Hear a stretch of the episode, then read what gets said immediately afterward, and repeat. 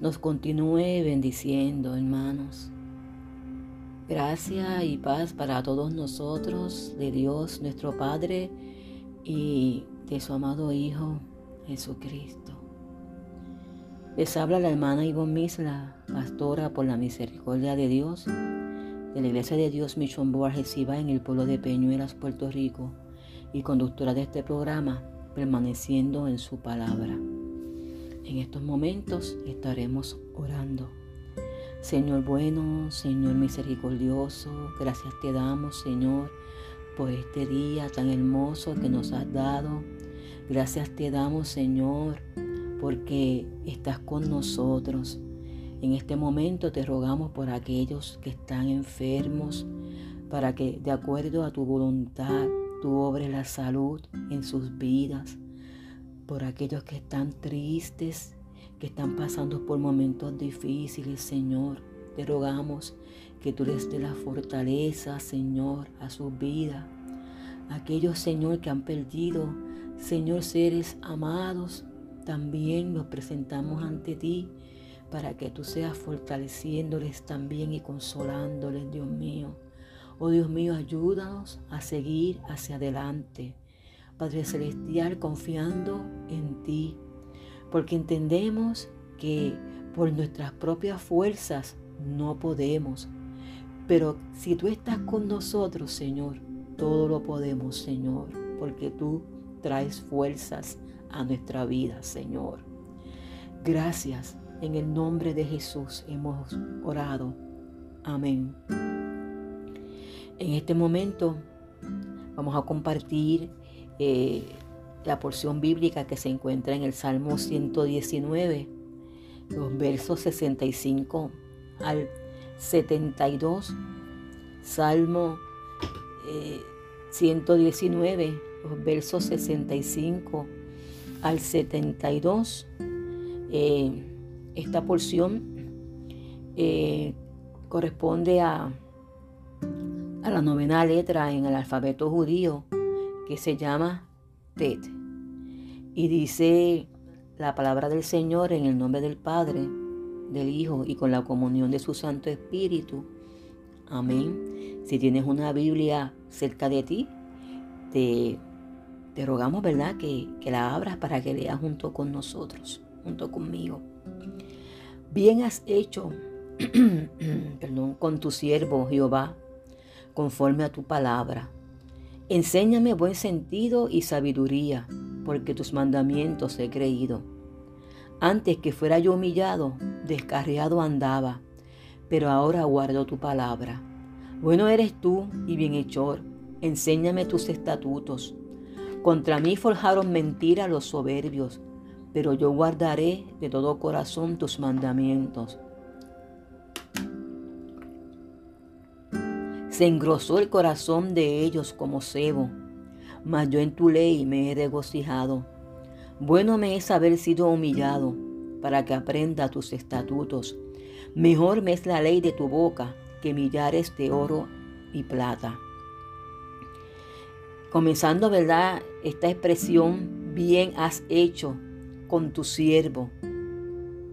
Jehová, conforme a tu palabra. Bien has hecho con tu siervo. Tenemos que, comprender, hermanos, que el Señor lo que ha hecho a nuestra vida ha sido bien. Todos aquellos, aquellas personas que, que, han, que, han, que sirven a Dios, que el Señor les rescató, que el Señor los buscó, que el Señor los encontró, lo que el Señor ha hecho a todas nuestras vidas ha sido bien, ha sido de bendición, ha sido de provecho.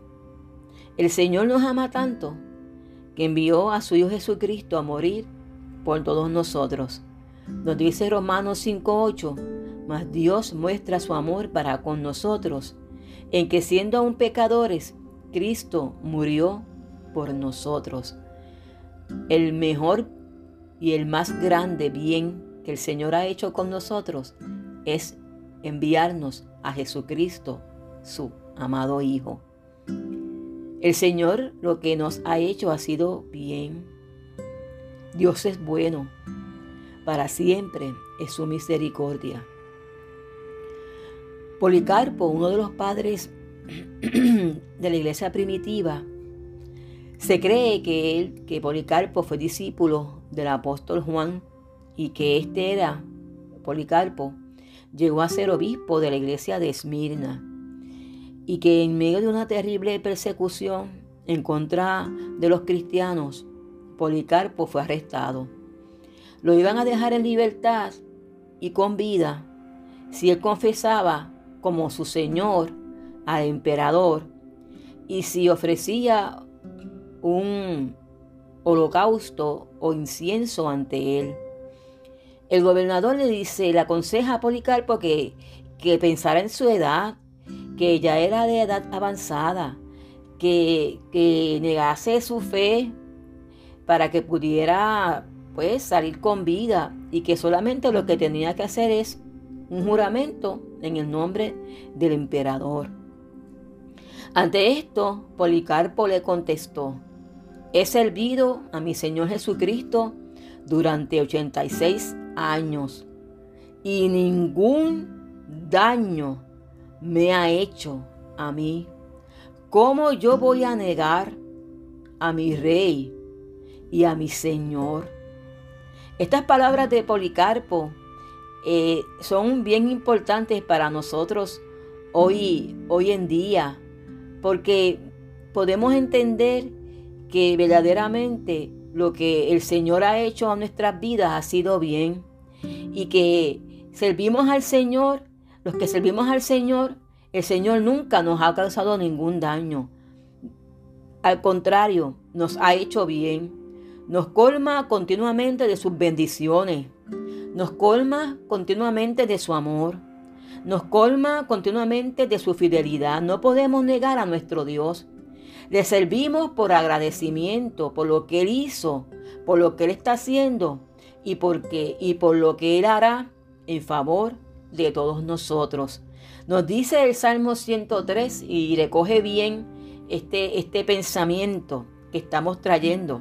Bendice alma mía a Jehová y bendiga a todo mi ser su santo nombre.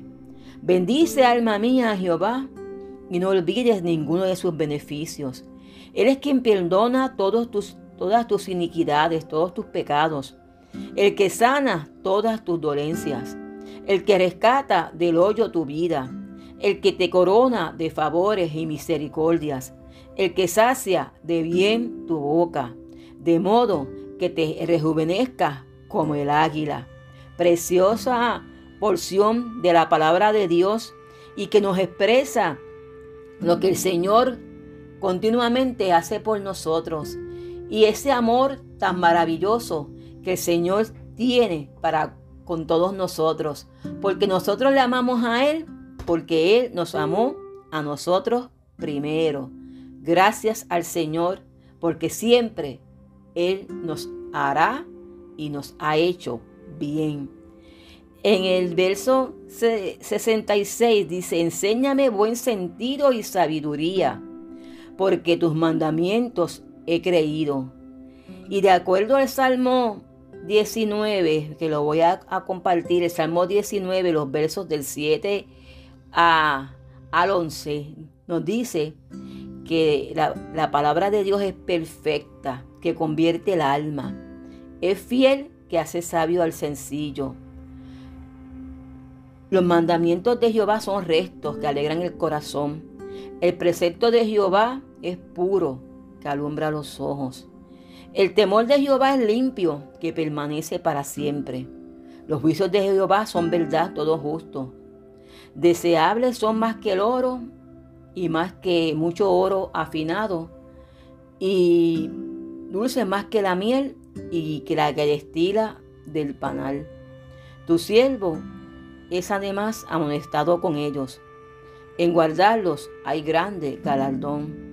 Nos dice que la palabra de Dios es perfecta, que la palabra de Dios es recta, es pura, que la palabra de Dios es limpia, es verdadera, que la palabra de Dios es dulce, que la palabra de Dios nos amonesta y también que tiene un gran valor comparable al de las piedras preciosas. Queremos ser personas sabias, queremos ser personas prudentes. Vamos a permitir que esa palabra de Dios perfecta, recta, pura, limpia, verdadera, dulce, sea nuestra brújula en nuestro caminar por esta tierra, en nuestro caminar por este nuevo año 2021. Que esa palabra de Dios sea nuestra brújula. ¿Cuánta falta hace en la vida del ser humano tener buen sentido, ser prudente, este, tener sabiduría en este momento histórico en el que estamos viviendo, viviendo. Más que nunca necesitamos tener esa sabiduría que da el Señor a sus hijos para poder vivir y enfrentar todo lo que eh, se aproxima, ¿verdad? En este nuevo año. Nos dice el verso 67, antes que fuera yo humillado, descarriado andaba, pero ahora guardo tu palabra. El salmista nos, expresa que hubo un momento en, que, en su vida en el, que se, en el que él se descarrió, se apartó del camino. No dice qué fue eh, lo que motivó a, esa actitud del salmista. Simplemente nos dice que él se descarrió del camino.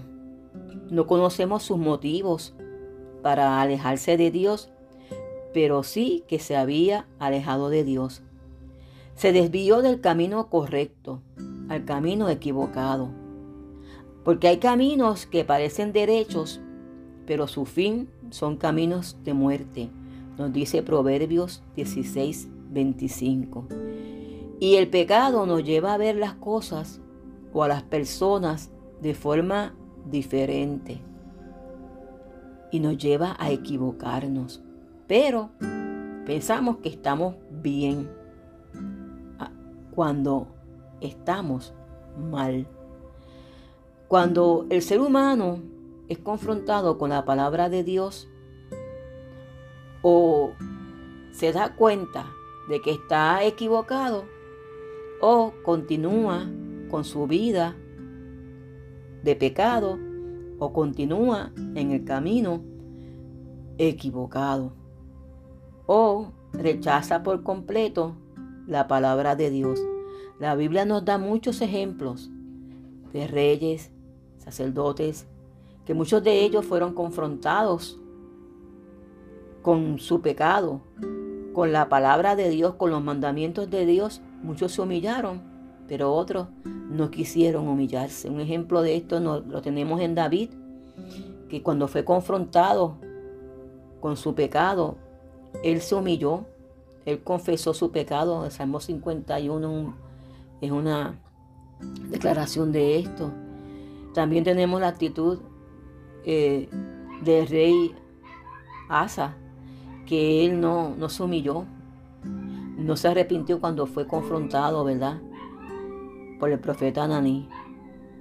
Así que nosotros tenemos que vernos en ese espejo y cuando seamos confrontados por la palabra de Dios, tenemos que ser obedientes, tenemos que confesar nuestra, nuestra rebelión, confesar nuestro pecado para alcanzar misericordia de parte del Señor. Y cuando el salmista dice que, fue humillado. Y cuando hablamos de humillación, se relaciona con abatimiento, con quebrantamiento. No sabemos de qué manera Dios humilló al salmista. Si fue por medio de una enfermedad o una persecución. Pero sí enfatiza que esta situación a la que fue expuesto produjo en él humillarse ante Dios. Muchas veces Dios permite que el ser humano pase por experiencias difíciles para que se humille, se, acerca más a, se acerque más a Él y que abandone el camino equivocado, el camino incorrecto que ha tomado. Jonás tuvo que enfrentar una tormenta y ser tragado por un gran pez por no tomar el camino que Dios le dijo que tomara. Dios lo envió a la ciudad de Nínive y él se va para otro lugar, para Tarsis. Dentro del vientre del gran pez se humilla ante Dios y obedece el llamado de Dios para ir a Nínive. Muchas veces algunos tienen que, tienen que enfrentar grandes tormentas enviadas por Dios y que un gran pez se los trae por andar en sus propios caminos y por satisfacer sus deseos. Dios nos pasa por su disciplina. Disciplinar es corregir y tenemos que tener en cuenta que hay que enfrentar las consecuencias del pecado y de la desobediencia. Y que se cumple el refrán popular que dice que el que, juega, el que juega con fuego se quema. Encontramos este ejemplo en David que tuvo que enfrentar las consecuencias de su desobediencia a los mandamientos de Dios. Tuvo que, que enfrentar la división de su familia, pleitos en su familia, cómo Absalón, su hijo, se rebeló contra él y cómo también sufrió la muerte de, de Absalón. ¿Y qué es disciplina? Disciplina es educación. Es la corrección que un padre le da a su hijo. Cuando un padre disciplina a su hijo o a su hija, lo está preparando para hacer lo que él quiere que sea, porque todo padre desea lo mejor para su hijo o para su hija. Un buen padre desea que sus hijos sean obedientes, sean honestos, sean honrados, sean trabajadores, quieren que, siempre pues, digan la verdad, que sean diligentes, que sean considerados con los demás, entre otras muchas cosas. Y un buen padre, para lograr eso, comienza la educación de sus hijos a edad muy temprana. Y desde pequeño se les está eh, enseñando, se les está disciplinando, se les está instruyendo hasta que los hijos alcanzan la madurez. Y día tras día, eh, fiel, amorosamente, la disciplina, eh, el padre utiliza la disciplina para poder corregir a sus hijos y que ellos se conviertan en las personas de bien. Y Dios es un buen padre. Él, fiel y amorosamente, disciplina a sus hijos para hacerlos como Él quiere que sean. Instruye y enseña a sus hijos para que puedan honrar su nombre. Dios usa nuestras circunstancias para disciplinarnos y hacernos como Él quiere que seamos. Si no hacemos caso de su enseñanza ni de, su disciplina, Dios tiene que castigarnos y es una forma de disciplina. Dios nos corrige cuando, cuando somos desobedientes. Nos dice Hebreos 12, 7 al 8. Si soportáis la disciplina, Dios os trata como a hijos. Porque ¿qué hijo es aquel a quien el Padre no disciplina? Pero si se os deja sin disciplina, de la cual todos han sido participantes, entonces sois bastardos y no hijos. Dios nos corrige porque nos ama. Y debemos ver la corrección como una manera de Dios demostrarnos ese amor. Dios no nos corrige porque no nos quiere o porque está enojado con nosotros. Nos corrige porque nos ama. Porque el Señor al que ama disciplina y azota a todo aquel que recibe por hijo. Hebreos 12:6. Cuando nos damos cuenta de que las pruebas y los problemas que vienen de nuestro Padre Celestial eh, y vienen por Él y vienen porque Él nos ama, toda nuestra actitud hacia, ellas cambia. El salmista nos dice, bienaventurado el hombre a quien tú, Jehová, corrige, corriges, perdón, y en tu ley lo instruyes. La Biblia nos dice que nosotros no debemos de menospreciar la disciplina del Señor, ni debemos desmayar cuando somos reprendidos por Él. Hebreos 12, 5. ¿Qué es menospreciar? Es pues, tomar, eh, no tomar en cuenta, no darle la debida importancia, no darle el valor correspondiente. La Biblia nos amonesta a que nosotros no debemos de, de recibir a la ligera eh, y la, corrección del Señor. Dios nos corrige, si, si Dios a nosotros nos corrige, debemos de tomarlo seriamente y darle la importancia de vida que esto requiere y buscar aprender la lección que Él quiere que, que nos quiere enseñar y cambiar nuestra manera de, de vivir. Nuestro Padre Celestial está educando a sus hijos constantemente cuando se alejan del camino. Sin embargo, estos no perciben la mano de Dios en lo que les sucede, porque piensan que todo lo que les pasa es por casualidad. Y están tan ciegos que no se dan cuenta que Dios está obrando a través de esas circunstancias para que regresen a Él. Y nosotros debemos de tomar en cuenta y de aprender a tomar en serio la corrección del Señor. Por otro lado, tampoco debemos de, de desmayar. Desmayar es desanimarse. Dios nos dice que no debemos de desanimarnos al ser disciplinados por Él. Es verdad que ninguna disciplina al presente puede ser causa de gozo, sino de tristeza, pero después, de, pero, después da fruto apacible de justicia a los que en ella han sido ejercitados. Hebreos 12:11. El fruto apacible de justicia no es agradable ni cómodo ser corregido pero si nosotros lo aceptamos de la forma correcta, producirá en nosotros frutos en nuestra vida. ¿En quiénes produce la corrección el fruto apacible de justicia? Lo produce en los que en ella han sido ejercitados, aquellos que son sumisos a la corrección de Dios. La disciplina del Señor es una gran muestra de su amor y misericordia para que, para que arreglemos nuestra vida y nos humillemos a Él cuando nos desviemos del camino. Dios usará pruebas, sufrimientos para traernos arrepentidos de regreso a Él, para renovar nuestra vida y nuestra comunión con Él. La disciplina del Señor obra para nuestro bien, para que Él pueda ser glorificado en nuestras vidas. Que el Señor nos ayude a no desviarnos del camino, para evitar ser disciplinados por, por Él y si pasamos por la disciplina del Señor, sea para nuestro crecimiento y para someternos por completo al Señor y a su palabra. El 68 nos dice, el verso 68, bueno eres tú y bienhechor, enséñame tus estatutos. El salmista vuelve a enfatizar que Dios es bueno, que Él hace bien, muestra sus favores, su misericordia hacia nosotros día tras día.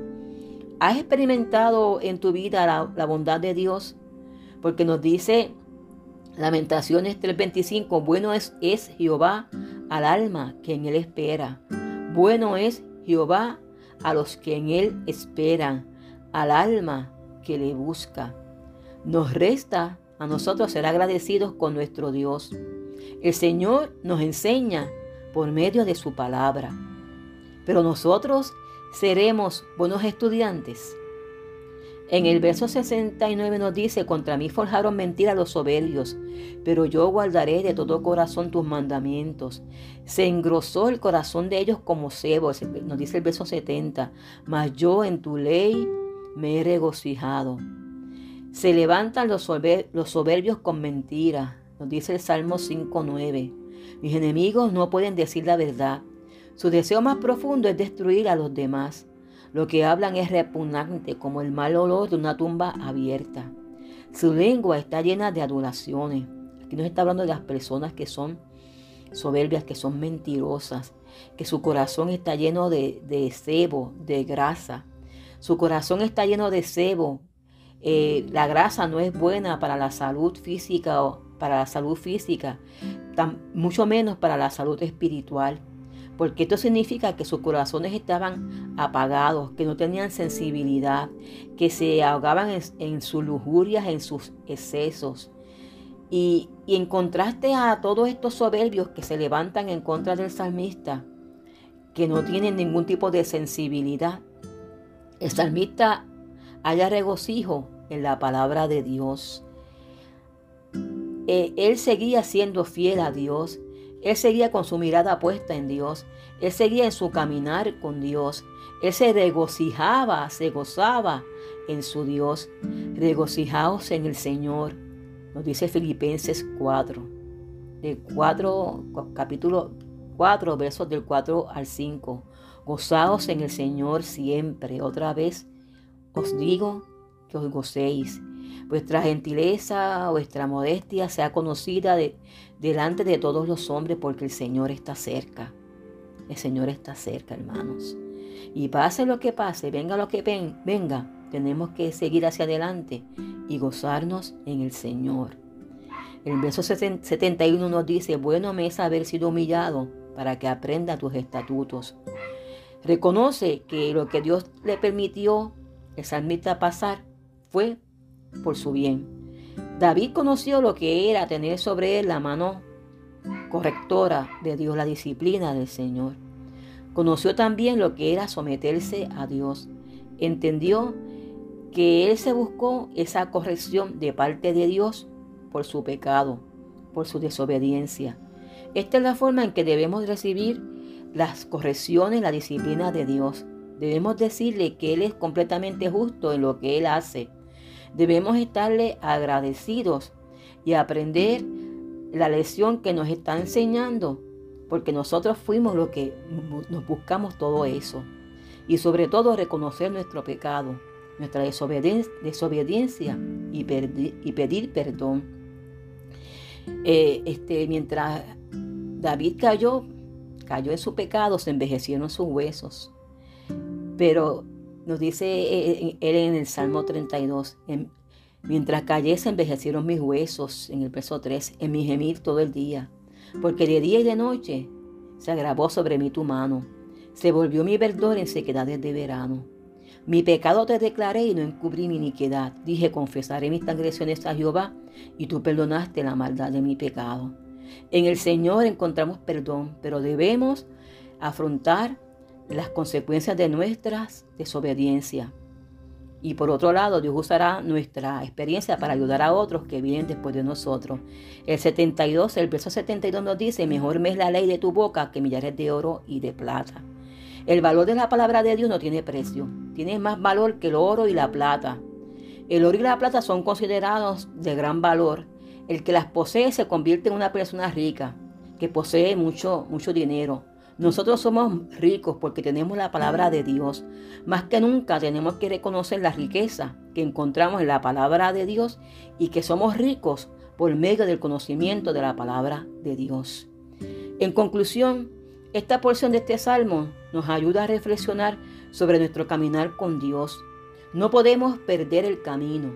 Si, si, si Dios, Dios va a utilizar la disciplina para que regresemos al camino, para que regresemos a Jesús, su Hijo, porque nos ama y nos quiere restaurar por medio de la corrección, por medio de la disciplina. Y nosotros pues tenemos que volver arrepentidos por medio de, Jesús, su Hijo, volver arrepentidos al camino. Así que nosotros tenemos que seguir hacia adelante con nuestra mirada puesta en nuestro Dios. Y si te has desviado del camino, esta es tu gran oportunidad para volver a Dios. Él te ama y solamente te hará bien y Él te, te bendecirá y te ayudará en todo momento en nuestra vida. Que la paz del Señor reine en nuestras vidas. Que Dios les bendiga.